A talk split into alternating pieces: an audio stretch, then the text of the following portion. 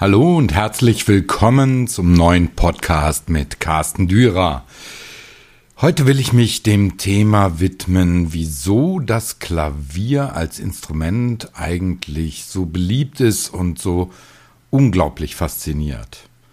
Selbst im zurückliegenden Corona-Jahr hat sich gezeigt, dass die Faszination, die das Klavier ausübt, eigentlich ungebrochen ist. Ganz im Gegenteil. Viele haben sich erstmals dazu entschlossen, sich mit diesem Instrument zu beschäftigen oder haben ihr altes, ohnehin schon lange nicht mehr angefasstes Instrument äh, restaurieren lassen, neu stimmen lassen und sich ihm gewidmet. Natürlich, man braucht einfach auch Zeit dafür. Doch das ist es nicht allein, was ich besprechen will, äh, sondern eher, warum seit drei, mehr als 300 Jahren, seit die Hammermechanik erfunden wurde, dieses Instrument so faszinierend ist. Die Fragen, die sich dabei stellen, sind, liegt es an der Komplexität des Instruments und seiner Musik? Liegt es an der Faszination, dass man mit zwei Händen die Klänge erzeugen kann, die bei einem anderen Instrument aufgrund der extremen Polyphonie kaum möglich sind? Oder ist es aufgrund der Tatsache, dass man irgendwie weiß, dass es ein Instrument ist, das in seiner klanglichen Vielfalt fast alle Gefühle auszudrücken vermag, obwohl doch jeder weiß, dass eigentlich beim Betätigen einer Taste nur ein Hammer mit Filz auf eine Seite oder mehrere Seiten trifft. All diese Fragen sind natürlich mit Ja zu beantworten, wenn man sie einzeln betrachtet. In der Summe sind es die mit Ja zu beantwortenden Fragen, die einen Teil der Faszination ausmachen. Doch lassen Sie uns der Reihe nach vorgehen. Tasteninstrumente waren seit jeher die Instrumente, an denen die Komponisten am besten ihren Ideen freien Lauf lassen konnten, da diese ihnen ab einer bestimmten Periode der Entwicklung bis zum heutigen Instrument auch im Umfang die Möglichkeit gaben, orchestral zu denken. Einfach in jeder nur möglichen Instrumentation ihre Ideen an nur einem Instrument zu erdenken. Allein diese Tatsache verursachte in den Jahrhunderten auch solch eine Flut an Repertoire, das in der Quantität und Qualität unvergleichlich mit anderen Instrumenten ist. Als mit der Entwicklung der Klavierindustrie und dem stärkeren Interesse an Klavieren die Möglichkeit bestand, auch für einen kleinen Geldbeutel ein Instrument zu erstehen, war der Erfolg unaufhaltsam. Um die Jahrhundertwende vom 19. zum 20. Jahrhundert war die Anzahl an Klavierfabriken allein in Deutschland so groß, dass in Berlin, einer der weltweiten Musikmetropolen, über 100 Hersteller Instrumente fertigten. Auch in Österreich, in Polen, ja selbst in Russland entstanden immer mehr Unternehmen, die Klaviere in großer Anzahl fertigten. Die Industrialisierung vereinfachte die Produktion, dass es da es Dampfmaschinen und Fließbänder gab. Davon abgesehen wurde natürlich noch weitaus mehr Handarbeit nötig, als dies heute der Fall ist, da die Computertechnologie und Digitalisierung etliche Arbeitsprozesse vereinfacht hat. Doch nicht jeder konnte selbst Klavier spielen, auch wenn es viele versuchten. So kamen bald schon Selbstspielklaviere zu Hunderttausenden auf den Markt, die es ermöglichten, sogar berühmte Interpreten und Komponisten zu Hause spielen zu lassen über sogenannte Rollensysteme.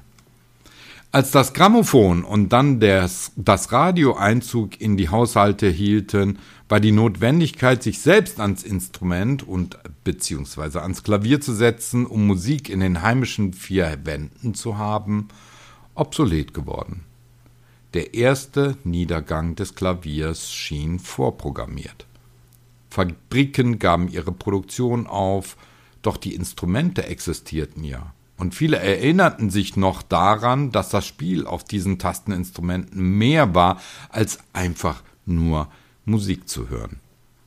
Zudem verlagerte sich die Faszination für das Instrument von den heimischen vier Wänden auf die großen Konzertbühnen, die Ende des 19. Jahrhunderts mehr und mehr in den Städten entstanden waren.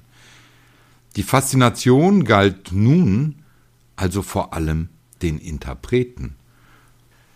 Und damit einher ging dann auch wieder eine Faszination für das Instrument und dessen Beherrschung.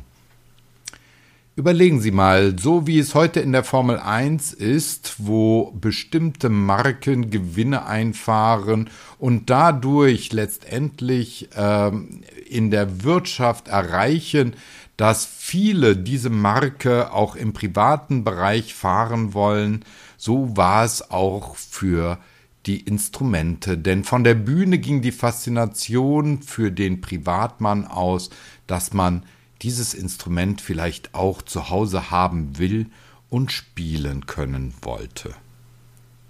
Spätestens nach dem Zweiten Weltkrieg und der damit einhergehenden wirtschaftlichen Aufschwungsituation wollten sich Bürger dieses Instrument wieder leisten, und es kam in den noch existierenden Klavierfabriken in den 1950er, 1960er und 1970er Jahren wieder zu einem Aufschwung gleichermaßen wie zu Beginn des 20. Jahrhunderts.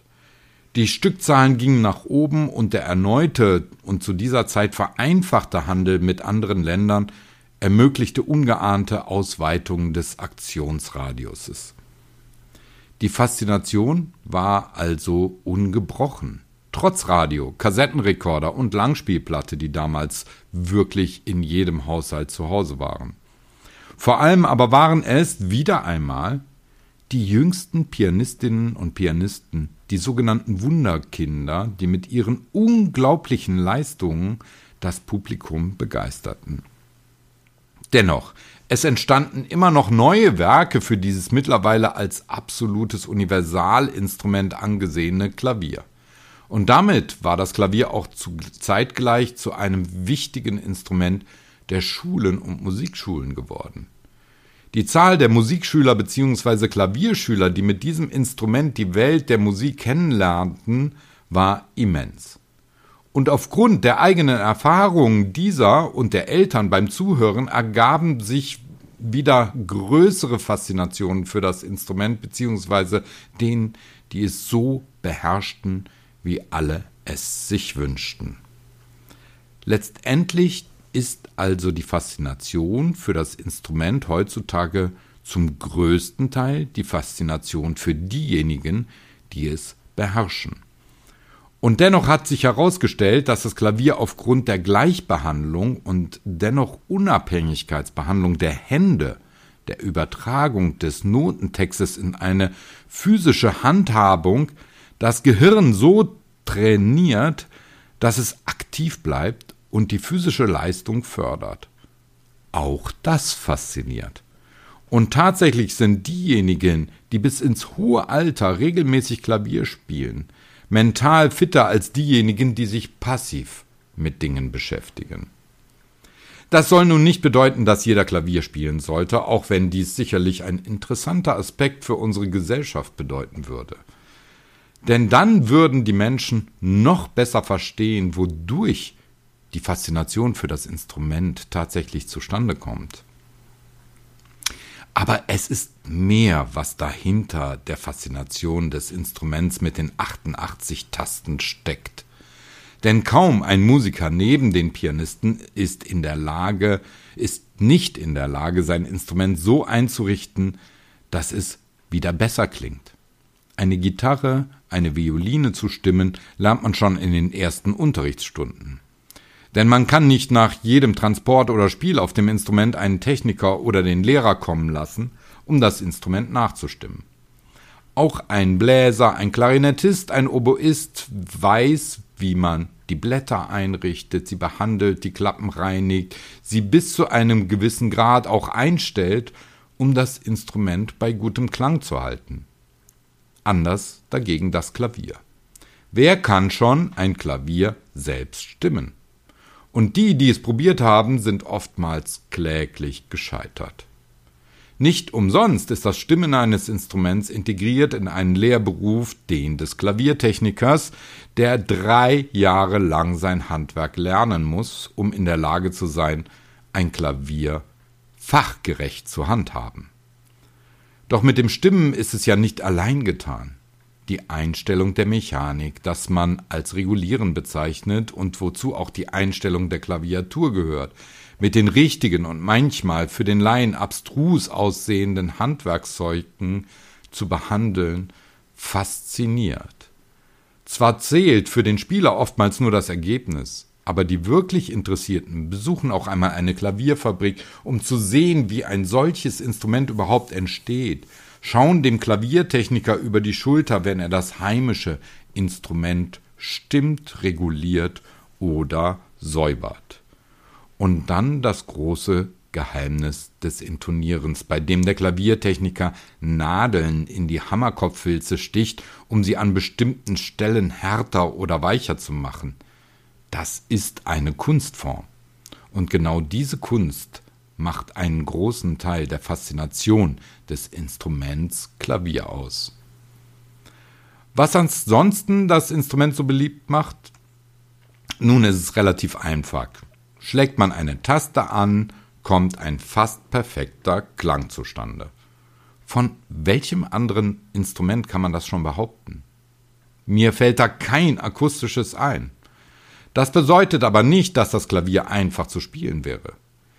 Dennoch ist diese Tatsache eine, die schon die kleinsten Kinder für das Instrument einnimmt. Schon die kleinsten Sprösslinge setzen sich an die Klaviatur und bearbeiten sie mit Freude, da jedes Mal, wenn eine Taste gedrückt wird, ein Klang entsteht. Und sehr schnell spüren die Kinder schon, dass man bei stärkerem oder schwächerem Anschlagen unterschiedliche Klangcharaktere erzeugen kann. Das Erlernen des Tasteninstruments hat in diesem Moment bereits begonnen.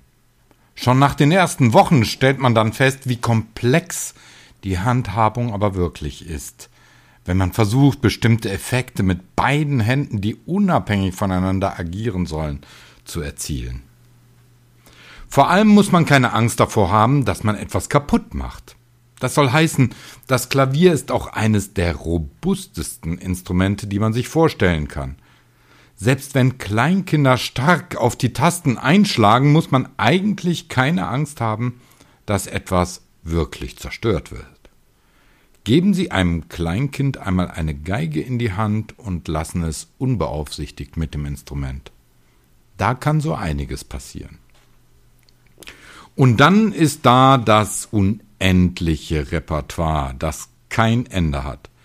Selbst sogenannte Repertoirefresser unter den professionellen Pianisten, die beständig neue Werke sich vornehmen und sie einstudieren, sie aufführen, geben nach vielen Jahrzehnten zu, dass sie eigentlich noch am Anfang stehen und die Wunschliste niemals endet. Zudem wird das Repertoire ja auch beständig erweitert. Heutige Komponisten widmen sich ebenso intensiv diesem Instrument, wie noch vor Jahrhunderten die Komponisten. Für den ersten Kontakt mit dem Instrument bis hin zur höchsten Meisterschaft gibt es unzählige Werke, die man sich vornehmen kann. Auch das macht die Faszination des Klavier aus. Es ist fast gleichgültig, wo man ansetzt. Und je länger man nachdenkt, umso mehr Ansätze findet man, warum das Klavier ein so beliebtes und faszinierendes Instrument ist. Und diese Faszination lässt sich, lässt nicht nach, sondern sie wird weltweit noch intensiviert, da das Instrument in vielen Ländern der Welt eigentlich noch gar nicht so verbreitet ist, wie wir es denken, wie wir es aus Zentraleuropa annehmen. Doch auch hier in den deutschsprachigen Ländern zeigt sich, dass es eine Art von Rückbesinnung dafür gibt, wieder Selbstmusik zu machen. Und dass dann das Klavier an erster Stelle steht, versteht man nach meinen Betrachtungen wohl von selbst.